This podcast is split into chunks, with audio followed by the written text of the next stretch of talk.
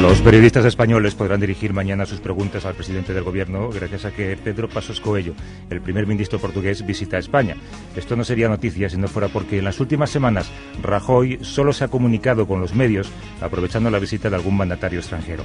Gervasio Sánchez, buenos días. Hola, buenos días. Esta situación, que debería ser eh, excepcional, yo creo, ¿no? se ha convertido en algo habitual en el casi año y medio de mandato del PP. Pues sí, la verdad es que el Partido Popular ha dado una nueva vuelta de tuerca a una situación que ya se había creado durante la época del Partido Socialista Obrero Español y también antiguamente en comparecencias de Eri Batasuna, que institucionalizó la rueda de prensa sin pregunta, las o no las comparecencias, ¿no? Y creo que esto es verdaderamente un escándalo y una agresión directa a la libertad de, prensa. Cuando dos dirigentes extranjeros coinciden, cada país puede únicamente hacer dos preguntas. Esto está provocando que los propios periodistas se pongan de acuerdo entre ellos sobre qué preguntar.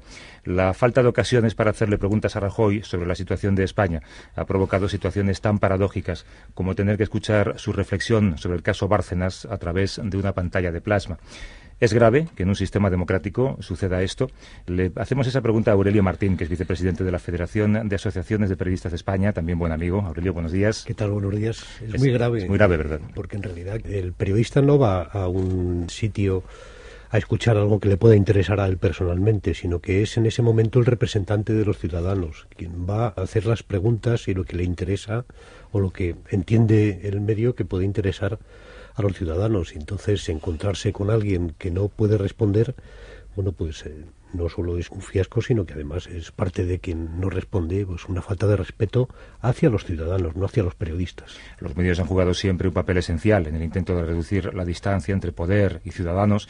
Algo falla, Aurelio, ¿no? Si no podemos preguntar sobre asuntos de interés general o sobre lo que queramos preguntar. Bueno, está fallando que realmente hay unos representantes públicos que no se ponen delante de los periodistas y por lo tanto no rinden cuentas ante los ciudadanos. Quiere decir que quien realmente debería de también reaccionar en contra es la propia sociedad, no solo son eh, los periodistas, porque insisto que a nosotros, bueno, nadie nos hace un favor contestándonos a preguntas, porque que nos pueden servir para... No, nosotros somos los intermediarios de los ciudadanos. Es la sociedad la que tiene que exigir que se rinda cuentas y no solo también en el Parlamento, sino también en, actividades públicas. No tiene mucho sentido que se tenga que aprovechar las dos o tres preguntas que se pueden hacer cuando viene un presidente, un mandatario de otro país, ¿no? Eh, aquí está fallando algo. Pero hagamos algo que hacemos mucho en este espacio, que es autocrítica. ¿Te molesta que los periodistas llamemos a esto ruedas de prensa? No son ruedas de prensa. Hay muchas veces donde hay personas que te permiten acceder a sus sedes para que tú escuches su discurso. Entonces, como no cabes en el salón central donde están dando el discurso, te dejan que lo sigas al lado. Hay otros partidos que, por ejemplo, la intervención de su líder en un comité ejecutivo no te dejan ni siquiera seguirlo. Eso es una cosa. Lo que hay que exigir, en realidad, es la comparecencia con preguntas. Si no hay preguntas y estás viéndolo a través de otros medios, eso no es una rueda de prensa. Claro que no. Una rueda de prensa es cuando tú puedes preguntar las veces que quieras e insistir y repreguntar si no las Eso seguir una señal que puedes seguir desde cualquier lugar del mundo, no hace falta estar Exactamente. En el año 2011, la FAPE, apoyada por muchas asociaciones profesionales de periodistas, inició una campaña en contra de esas falsas ruedas de prensa. Entonces, Aurelio, protestabais por la actitud ante los medios de comunicación de algunos ministros del gobierno socialista y algunos presidentes de comunicación autónomas. Eh, dinos o recuérdanos cuáles eran esas prácticas.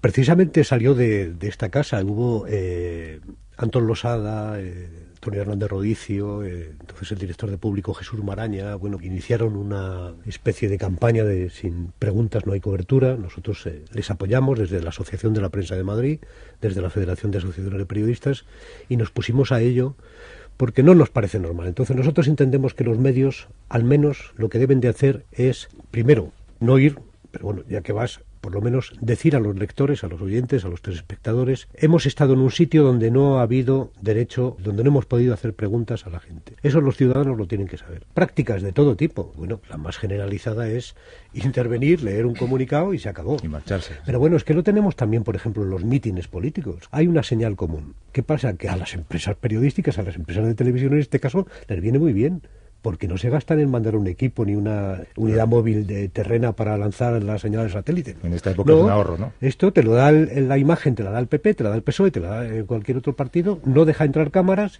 ¿Y qué te da? Lo que quieren. En el primer puesto en el ranking de ni siquiera convocar ruedas de prensa estuvo en el anterior ejecutivo Carmen Chacón, lo sabe muy bien, eh, Manuel de Ramón, que es periodista especializado en defensa, expresidente de la Asociación de Periodistas de Defensa y profesor de la Universidad Complutense. Manuel, buenos días. Hola, buenos días. ¿Cuánto tiempo llegó a estar Carmen Chacón sin hablar con los medios durante su etapa de ministro? Pues yo creo, no voy a dar una fecha concreta, pero vamos, posiblemente en su primer y segundo año posiblemente no, no realizó ningún tipo de encuentro con la prensa como tal. Lo suyo, lo clásico en su época eran convocatorias solo gráficos. Estamos hablando de una época en la que España tenía varias misiones desplegadas en el exterior, soldados, ciudadanos, barcos españoles fueron secuestrados, ¿no? Una época en la que debería haber dado explicaciones.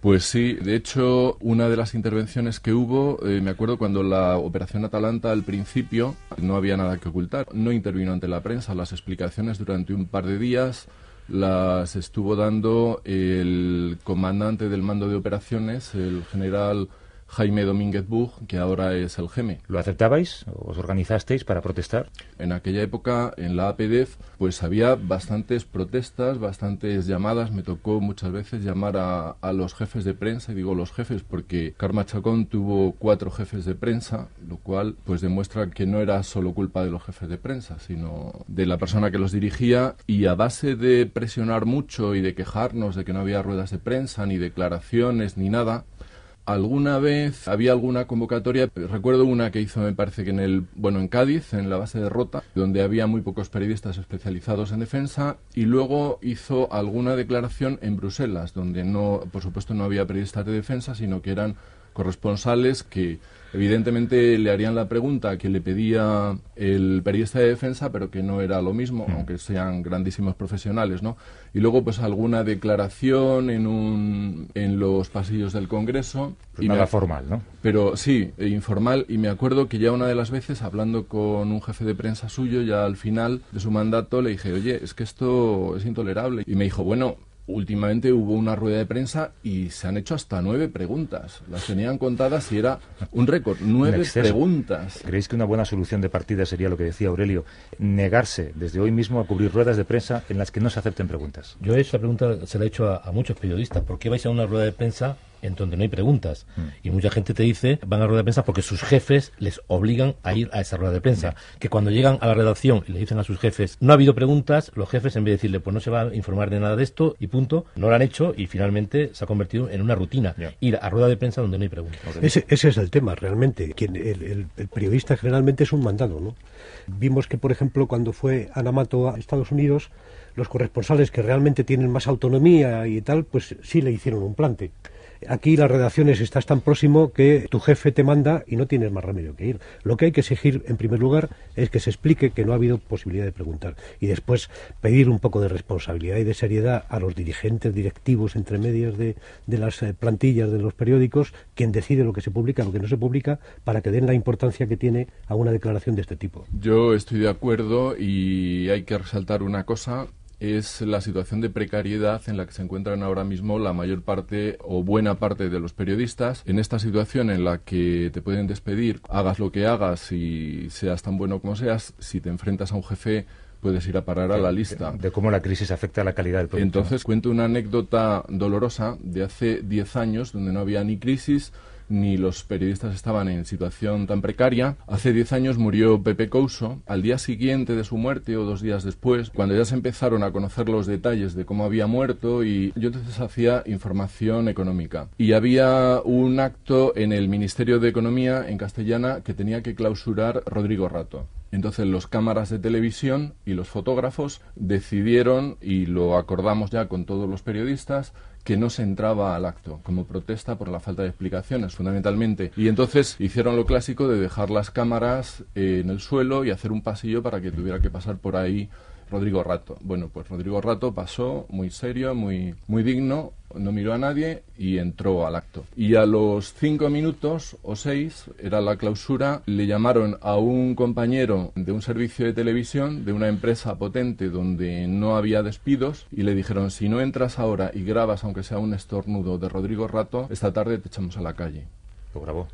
Hombre, tenía que seguir pagando su hipoteca. Entonces, de alguna forma, Manuel, lo que estamos hablando es que hay un problema grave, ¿no? Es un problema en el que en la escala, digamos, de responsabilidad de una empresa hay personajes que juegan a este juego y que están viciando el sistema de libertad de prensa de este país, castigando muchas veces a los periodistas por no aceptar estas situaciones de, digamos, de arrogancia del poder, de alguna sí, forma. Sí, sí, eh, si aceptan una llamadita, pues estás perdido. En el momento que te pones al teléfono y dices, vale, de acuerdo, haré lo que pueda, pues estás perdido, ¿no?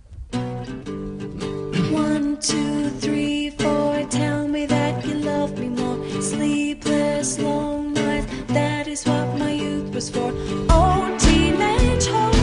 mencionaba antes Aurelio, un precedente de plantón por parte de los periodistas lo vivió la ministra de Sanidad, Ana Mato, en Estados Unidos en marzo.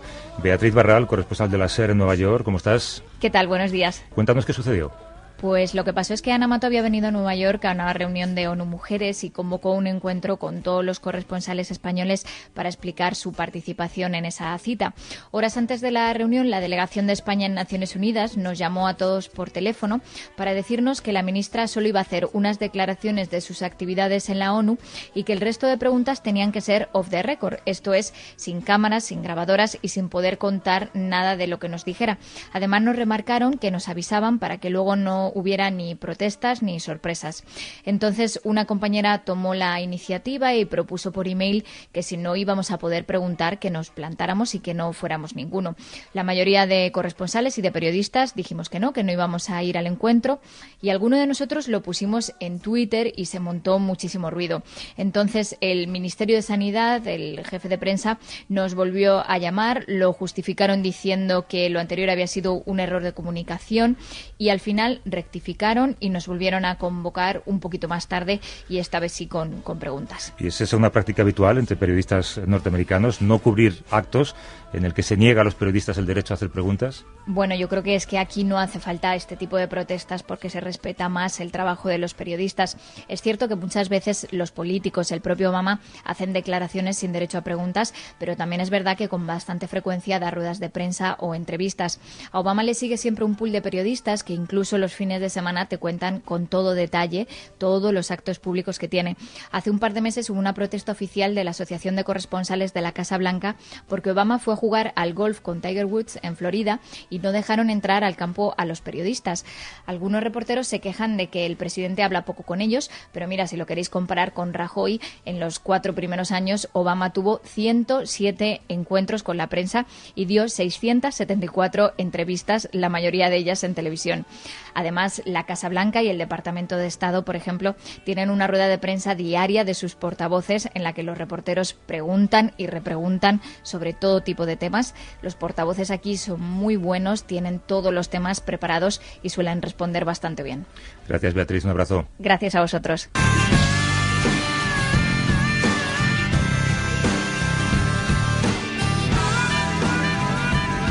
quería que lo contara ella. Da un poco de pena, ¿verdad? Un poco de vergüenza ajena.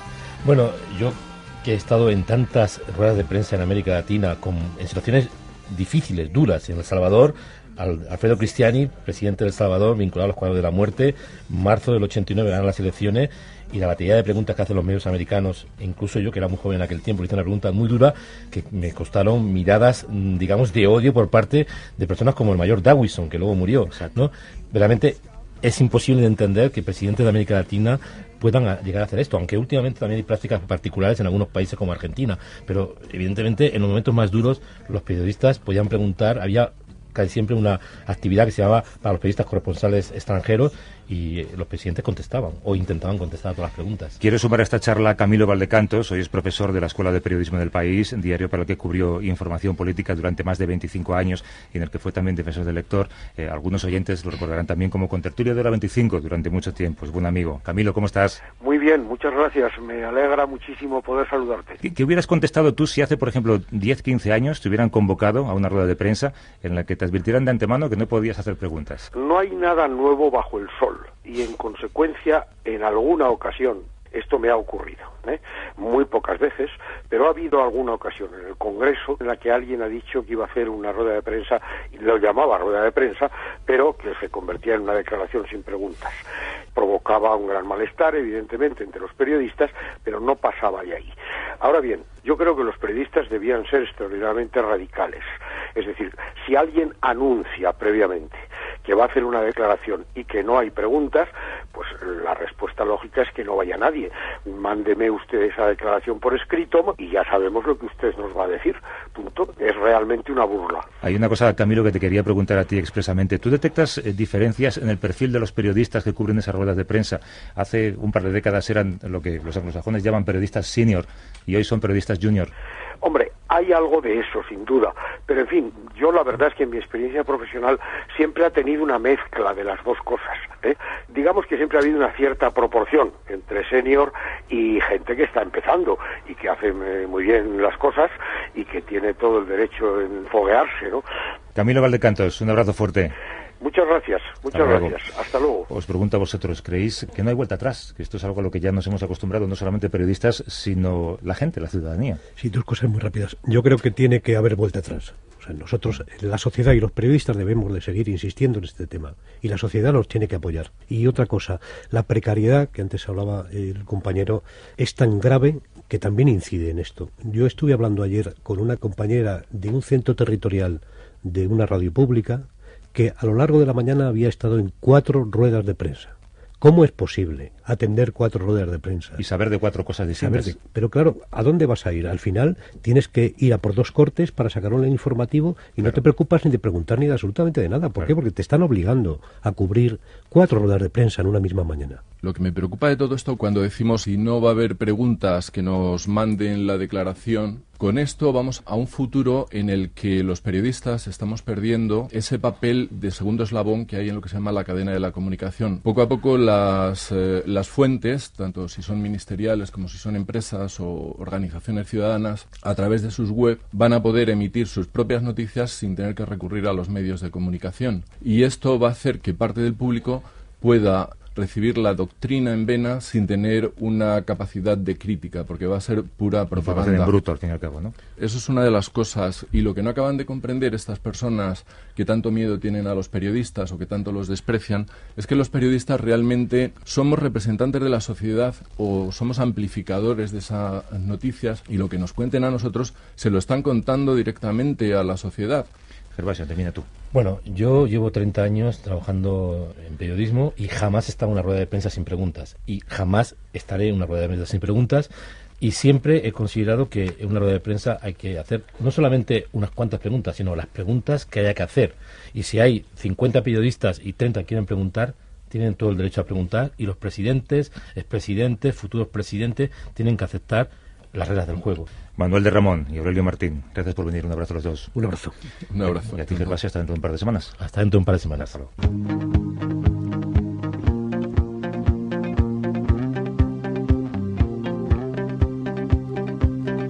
Ahora llega el blog sonoro La Buena Prensa, que cada 15 días nos acerca el profesor Miguel Ángel Jimeno.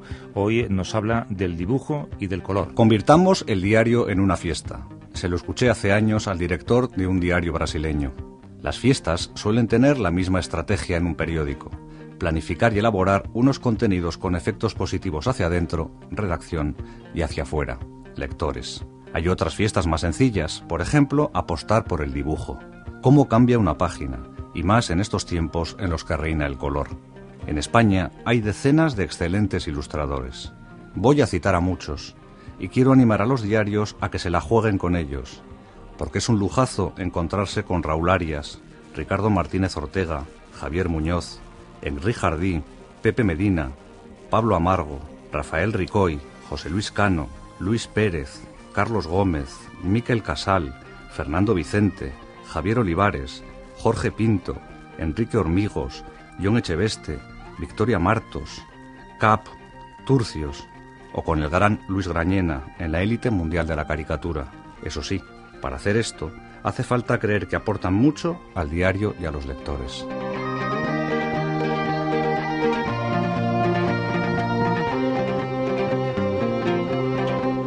A vivir que son dos días. Javier del Pino.